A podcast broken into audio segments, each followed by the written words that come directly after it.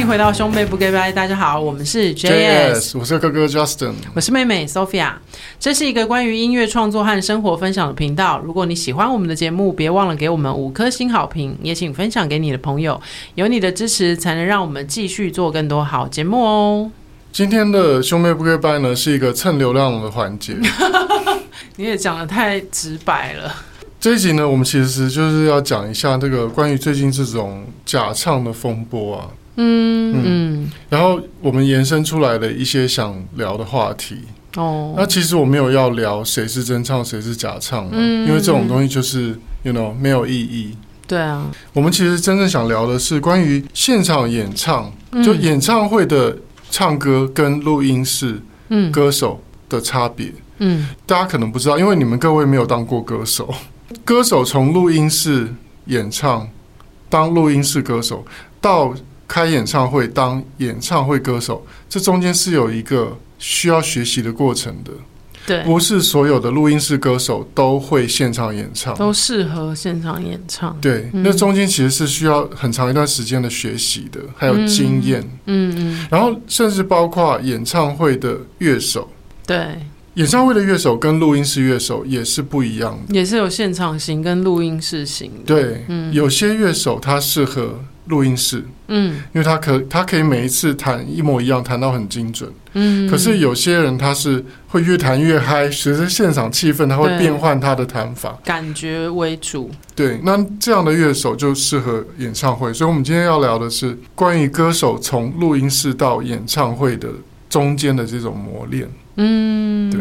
你还记不记得在刚开始啊？我们刚开始做独立制作，就二零零六年的时候，嗯，开始做独立制作的第一个据点就是河岸留言嘛，以前的小河岸。更早以前，我们有去过木吉他。哦，对，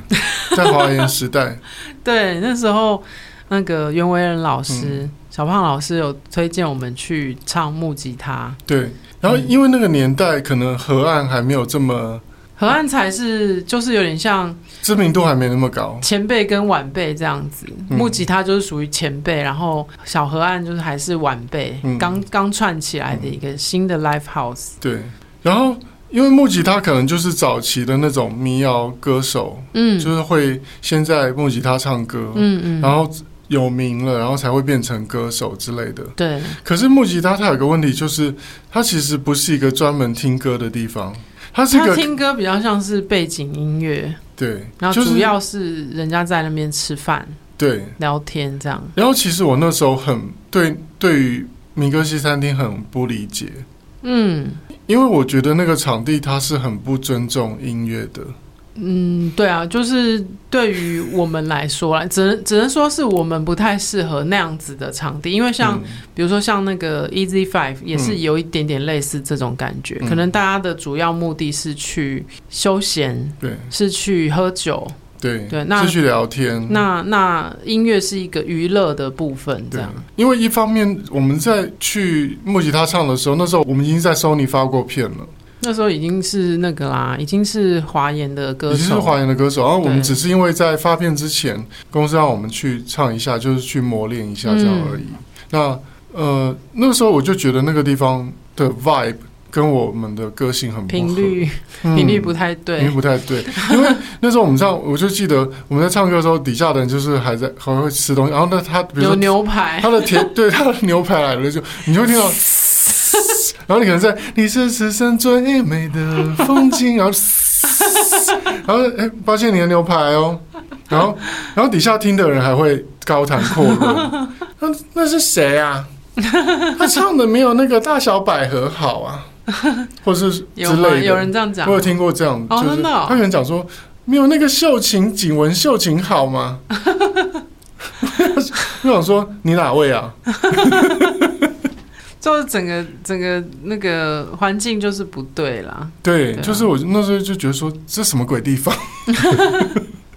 然后还好，就是那个时候其实就已经有河岸留言了。嗯，对，河岸留言其实刚开始我们去唱的时候，因为我们我们等于是要从嗯、呃、主流的的场场合，主流的歌手变成一个 indie 的在 indie 的场地，在独立乐团的场地去演唱。嗯、其实那个过程也是，我们刚开始还有去过另外一个叫 The Wall，嗯，对，那我们也是觉得自己好像跟 The Wall 的频率好像也是不太一样，然后。我们刚开始在小河的时候，也是也是有一些那种，就是他就是来喝酒聊天的。对。然后我们的歌迷也还没有习惯去看这样子的演出，嗯、所以来的人可能也很少，十几二十个这样子。嗯。然后就会有一些人，他可能是河岸的常客，他常年就是可能在那边点点啤酒，然后跟他的朋友聊天，然后就是台上是谁在唱歌，其实不是那么重要，这样。嗯有有些人就是也是会在后面越聊越大声那种。对。然后那个时候我还记得，我们一开始做现场演出的时候，我们都会呃定一些主题。嗯。因为想想想想说就是发挥创意啊。对啊。然后 就会定一些，比如说嗯。夏天的歌。比如说日剧主题曲之夜啊，嗯、或是迪士尼之夜啊。嗯。然后其实那样的做法，现在想起来觉得很好笑，因为那那个其实是一种没有自信的表现。就因为那时候还不知道怎么做 live 这件事情，对，我们也是在学习啦。当然那个时候那个过程当中，其实也玩出一些蛮有趣的东西，然后有留下一些很很特别的回忆。但是其实也会让自己蛮累的，因为我们那时候其实一年不会只演出一场，那时候至少都有个六场。六场左右，就可能两三个两三个月就唱一次，所以每、嗯、每次都要想一个新的主题，其实是很累的。对，嗯，而且每个主题你都要去变换一些歌，比如说音乐剧之夜，你就要唱很多音乐剧的歌。嗯、其实那个就有比较像是民歌西餐厅的驻唱模式哦，因为你们都要唱别人的歌，对，因为你没有自己的代表作。嗯，可是我们后来随着在河岸那段时间，我们开始做独立制作嘛。嗯，然后我们后来也发了《此生最美的风景》那张专辑嘛，嗯、然后后来也发了听见听见专辑，中间还有几张 EP 这样，嗯，中间累积的作品也够多了，嗯，后来就是渐渐有比较稳定的一批歌迷会来听音乐了，嗯，然后大家就会比较专注在听歌，对，不会一直高谈阔论这样子，对。嗯，然后也不会说什么，他们唱的没有无印良品好啊，对，不会不会有不会听到这样的聊天的，嗯，对，就大家比较尊重音乐，然后我们后来就比较专注在就是只唱自己的歌，对，那甚至到后来就是锁定在十二月，然后就是每年就是叫做 Jazz Christmas，嗯，对，就是固定一个主题，然后固定十二月跟大家见面这样，嗯，也是经过了长时间的。经验之后，我们觉得这样子对我们来说是最最完美的。因为我平常其实除了我不是专门在做演出的嘛，嗯，我我也要写歌，然后也要接制作案，然后像今年十二月，其实十二月，嗯，十二月之前是我最忙碌的月，因为我们除了去湖南卫视上节目之外，嗯，我还正在做一个制作案。哦，对，然后也在录音，然后也在写给张志成的新歌，然后每个礼拜还要去佛佛光大学教课。对，所以其实对我来讲是一个非常累的月份。嗯，所以说我们就不会像在以前那样，就是说每两个月再做一场 live。嗯，因为如果你每两个月做一场 live，你就是负荷不了。嗯，不然就是你就专门去做 live。嗯，可是那对我们来讲，那个我觉得那个能量消耗是太大了。对对，因为其实呃，在很早以前我就已经把呃，Jazz Christmas，我我不会让它停掉的原因就是呃，希望你可以记得唱歌，嗯，就嗯，因为你每年有一个演出去保持，嗯。你就不会忘记唱歌哦。然后，当你要在，比如说，大家看到你在登上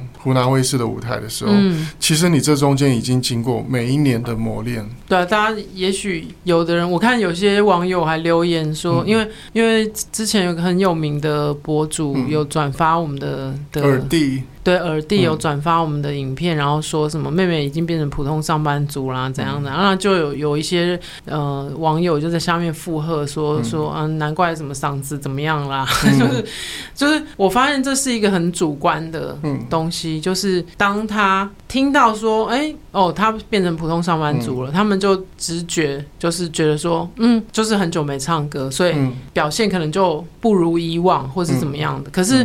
同样同样一个演出，有人觉得哎不如以往，嗓子坏了或者怎么样，嗯、也有人觉得说哎经过了时间，嗯、然后声音变得更稳啦，嗯、或者是怎么样更成熟啦、嗯、等等，就是我发现是一个很主观的对，其实感受。呃，其实你就网络上的评论呐，你就不用看，嗯、呃，怎么讲？你不要去看那个不好的。其实你要看说大数据，大数据就是说，当百分之八十的人都觉得这是一个好的演出，嗯，它就是一个好的演出，嗯嗯，因为酸民到处都在，尤其当它的收视率非常大的时候，对，我就我就意识到说，其实不是那么重要，有会有人喜欢，一定会有人不喜欢，对。对啊，那真正。是怎么样？我们自己心里非常清楚，因为我们自己在经历这一切。就我们的演出其实是没有断的，虽然我们也许没有发片，没有上电视，但是我们每年的一场演出，甚至两场，因为。最近就像好好也说，我发现你们最近好像不止在十二月，有时候四五月也会演出。嗯，其实演出是没有断的啦。嗯、然后哦，所以所以你你有在意双敏的言论？呃，我刚我刚 我刚讲的是我不在意啊。我刚讲是说我发现其实这是很主观的，哦、就是有人会觉得哎声音变好了，也会有人觉得你嗓子坏了，嗯、就是会同样一个演出会有两种不同。方向的思考，嗯、所以我我现在开始体会到说，就是要要面对那些一个偶像歌手的代价。没有，就是你你在你的作品被更多人看到的同时，嗯、你的心脏也要更强大，对，去面对好的跟不好的评论，嗯、对啊，对。但是我我现在都很处之泰然，因为我就知道说，因为大数据就是这样，就是说百分之八十的人都觉得那是好的演出，它就是好的演出。嗯，因为有些人他就是爱批评而已。哦，对，所以我比较不会太在意那一两个，就是觉得鸡蛋里挑骨头的人。嗯，对，嗯，我会去看整个大方向。诶，大部分人他们会说什么？大部分人会说，诶，挑起他们的回忆。嗯，然后呃，我的先见魂动了，我的 DNA 动了。对，就是那我会看那些，我会看主流的这个民意是往哪里走的。嗯，那我就会去知道说，那我们接下来要怎么做？哦，对。对，但是我们这一集的方向是要讲录音室跟现场的差别。对，其实从录音室啊到舞台这个过程啊，其实我自己的冲击是很大的。因为大家知道吗？就是说，当你们在看演出的时候，我的耳返，就我的那个 earmo，我我戴的那个耳机，我在后台舞台上戴的耳机，我在演出的时候，歌一放出来，我听到的是有一个 click，嗯，有一个滴滴答。哒滴滴哒哒，就是每一首歌的拍子，而且每一个乐手他们都要听这个 click，嗯，因为人没有办法说接上一个 USB，它就跟电脑同步了，没有办法，所以人必须要靠那个 click，嗯，然后让所有的乐手、让鼓手、吉他手。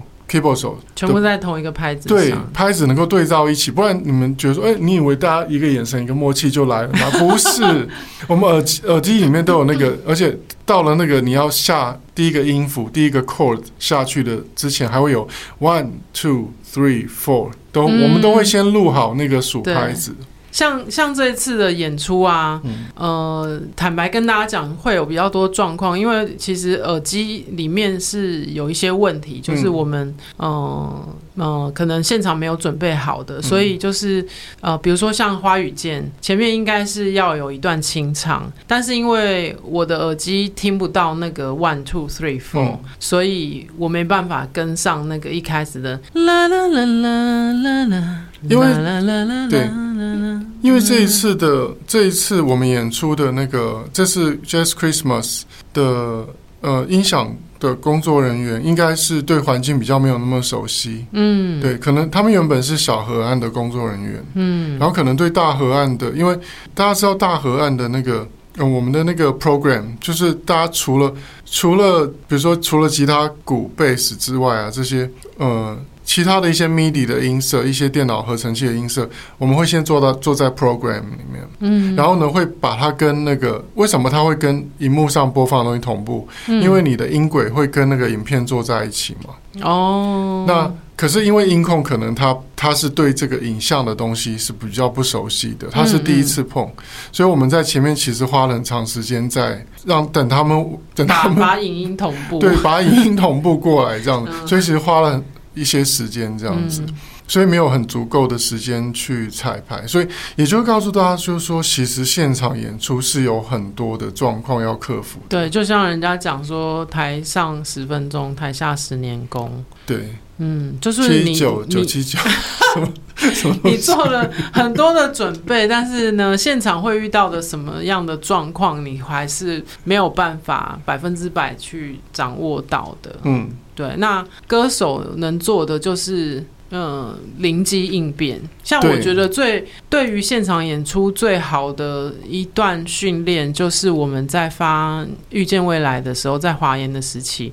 那时候跑了非常多的校园，嗯，非常非常多的校园跟一些呃跨年啊等等的现场演出。嗯、那那时候每一个不同的场地，每一个不同的。呃，演唱的制作单位，嗯，他们的设备、他们的人员音控都不一样。那我们其实还蛮高的比例会遇到，就是彩排的时候听起来的感觉跟现场正式演出的时候是不一样的。嗯。那那个有也是有很多因素，可能中间因为很多很多组歌手要彩排，然后可能有中间那个器材有动到，或者是说，呃，观众还没来之前，那个音场听起来的感觉，尤其是室内啊，观众还没进场之前，跟观众进场之后，那个音场听起来的感觉也会不一样。嗯，那这中间很多的变数，那或者是说耳机调起来，那听起来。清楚跟舒服的程度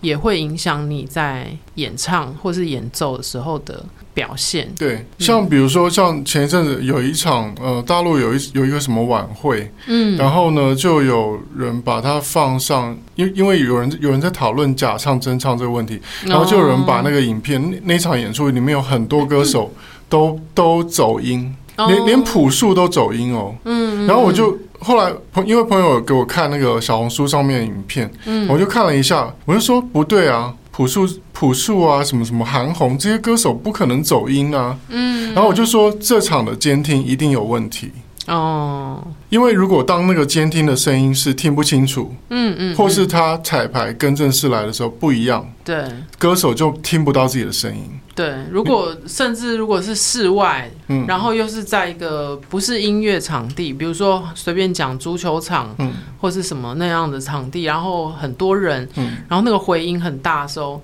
其实你完全听不到音乐。对。对，然后当他当那个 PA 放给你的声音，你自己的声音又不够大的时候，嗯，你就根本就是耳聋的状态啊。基本上就是凭自己心里的声音在唱。对，所以当我看到有一场演出，哎。怎么很多歌手都走音？我我我就我就说，我就跟我朋友说，我说那一场绝对是 PA 的问题。嗯，对，我说那个那个耳返一定出问题了。对啊，不然不可能连朴树都唱走音呢。嗯，怎么可能？对啊，对。所以我觉得大家在，比如说在，嗯、呃，听到，比如说像有些歌手，他在他平常都是，比如说唱的很很好，都是实力派的歌手，嗯，但是他有一场演出唱走音了，有就有时候就会在那个小红书啊，在抖抖音上面被疯传。可是我觉得大家真的不要太苛刻，因为请、嗯、请你们，不然你们自己上台去唱唱看，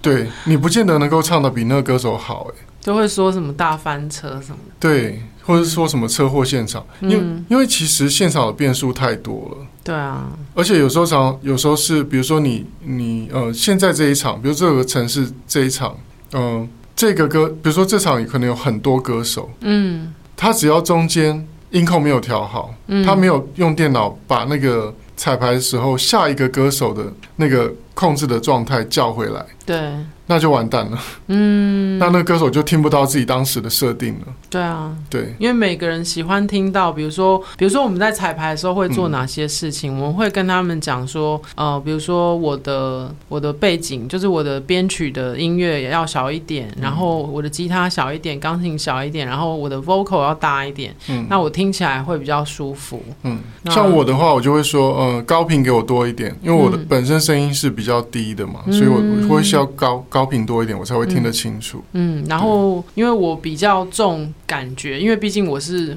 主 vocal 嘛，嗯、所以我比较重感觉，所以我就会跟现场讲说，我不要听那个 click，、嗯、因为我觉得那个滴滴滴滴一直在旁边滴滴滴滴，我会没有办法投入感情。哦所以有时候宁愿就是，如果他没有，可是你看我在唱和声的时候，我都要我还是一要一直听那个滴答滴答，对啊，还是要一直听 click。对，就是就是变说每个人的需求不一样。对，那所以所以其实那个也是一个蛮蛮难的工作啦。当当音控其实也是一个蛮难的工作。对，嗯，其其实就是让大家可以了解说，其实现场演唱是存在很多变数的。对啊，或者是像那天我们讲的，我们在在小河岸演出，嗯、就是因为现场可能都会放一些烟雾机啊，会放干冰。嗯、那其实那个干冰啊，烟雾机它它吸到喉咙里面，其实是会让喉咙整个很干的。嗯，然后会影响到唱歌。对，对像我的话，就是它会影响到我的眼睛。嗯，像我的眼睛，就是我是一开始我觉得还好，嗯，因为整场下来，你的眼睛已经。覆盖太多那个烟雾了，嗯，然后因为我本身又有干眼症，就是我到后来我就是会眼睛就整个超级干，然后如果他再多喷一些烟雾出来，我的我就会开始流眼泪，因为你眼睛会自动自动保护自己。哦，所以大家会发现，哎，我唱到你把我灌醉的时候，我那时候整个就已经快要就是热泪盈眶，快要热泪盈眶，但是我又怕，我就觉得这样很糗，因为想说大家会以为我说我悲从中来这样。你就顺势演一下也可以啊，不是因为那样子会影响我，因为我会变成说我就很狼狈，然后我还要、哦、我因为我还要看我的手，我要看我的琴键，然后我眼睛又一直流的话，就是很尴尬，就我觉得很丑。嗯，对，所以我就后来就弹到一半，我觉得我眼泪快要掉下，我就我就说，呃，我就先唱到这边可以吗？那你以后就干脆摆一个眼药水在旁边，对啊，不然就是滴一下，对，就是唱到中场的时候就点一下这样子。嗯，对对，就是现场真的存在太多变数了。然后再来就是呃，所谓的假唱，就是所谓的台湾讲可能叫对嘴，嗯、这个其实也有很多原因，然后也有很多的背后的技术，嗯。是可以做的。像我跟各位讲了，其实很多外国歌手，嗯，很多一些西洋歌手，嗯，一些天后级的，嗯，R&B 的，天后级的那种歌手，他们来台湾的，他们可能前一两首歌都还是需要用对嘴的，对，还是需要对嘴。为什么？因为他们很多歌手来台湾，他们是不彩排的。嗯，没有时间彩排，没有时间彩排，因为他多待一天，嗯、主办单位就要多付他一天钱，嗯，所以他们就干脆就是不彩排，他就是飞机到，他当晚就直接演，直接演唱，对，那前面几首就用来适应那个 PA，然后开个嗓这样，对，嗯，所以呢，其实他，然后我觉得更扯的就是像小甜甜布兰妮那一场，在那个呃南港展览馆，嗯。他整场对嘴哦，真的、哦、真的，因为没有时间踩，就干脆不要有，不要那叫什么，不要冒险。嗯嗯，而且就是，我想可能西洋很多唱跳歌手也，也都会对嘴吧，或是半半开麦这样子。因为真的边唱边跳又要唱歌，真的太难了。真的，因为你你跑步，你就连跑步或是散步，你要一边唱歌都会很喘。更何况是要一边跳舞，嗯、那唱歌的时候，你还要同时维持音准，嗯，跟表情跟感情，嗯、那个其实如果还要边唱边跳，那真的是超级无敌困难。对，那当他他的演出的重点其实是在整个舞台的呈现，嗯。的时候，那其实声音其实是次要的，啊，嗯，就是大家只要有听到 有他的歌声其实就好。那是不是真的唱？有真的那么重要吗？对啊，对啊，对啊，嗯，因为其实很多唱跳歌，比如说像那个，我跟跟跟大家讲，像蕾哈娜在那个最近这一次今年的超级杯，嗯，蕾哈娜也是整场对嘴啊。嗯嗯，那时候我朋友给我看那个影片，嗯，然后我就说他整场对嘴，哎，然后我朋友就说有吗？我就说你自己去听听看，因为他的声音是就是跟录就录音室的声音啊，因为你现场唱的话一定会有喷麦嘛，嗯，或者是会有跟麦克风距离会有远近，对，会有喷麦，会有大小声，会有一些杂音。可是当那个声音是很完美、天衣无缝，甚至那个呼吸声都很怎么讲，很。如丝绸般就是干净的时候，你就知道那就是对嘴。对啊，那因为毕竟世界杯是一个很重要的超级杯，超级哦，超级杯，它是不容许有任何的错误的。嗯，就是如果遇到像这样子的场合，就蛮有蛮大的机会，就是制作单位可能会选择用对嘴的方式。对，那对对嘴也有可以对的很真的，就是说他也许可以在彩排的时候先录一遍。对。那那个那个环境音就会是当当下的环境、当下的设备，嗯、然后呃歌手当天的状态。嗯、但是呢，因为它不会有现场演出的时候的一些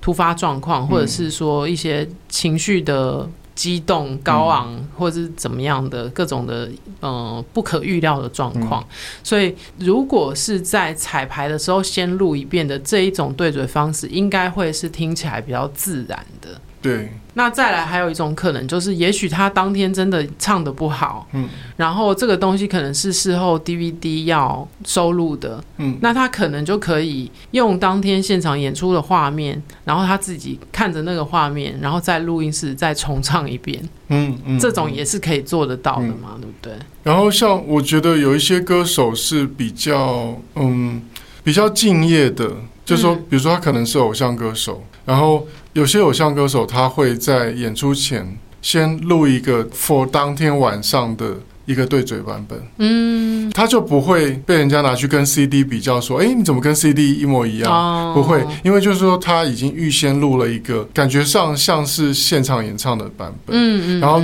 因为他重新唱了嘛，所以 vocal 一定会跟 CD 不一样。对，那我觉得这样做也是一个比较有诚意的做法。而且也蛮比较保险的，像像我这次，嗯、我这次演出前也是稍微有点大意了，嗯，因为我演出前一个礼拜我们在彩排的时候，其实我的感冒也还没好，嗯，然后我就非常有信心的想说，嗯、呃，一个礼拜过后，嗯，感冒应该已已经好了吧？嗯、我想说就，就就就这样子，就是没有去。太有警觉心的去、嗯、去做一些什么什么什么防护措施，或者是一些呃备备用的方案之类的。嗯、但是就很不巧，就是真的到表演当天为止，嗯，我都还有一些咳嗽的症状。嗯，那那个原因是因为我的感冒已经引引起了鼻窦炎。嗯。那我的鼻窦炎呢？我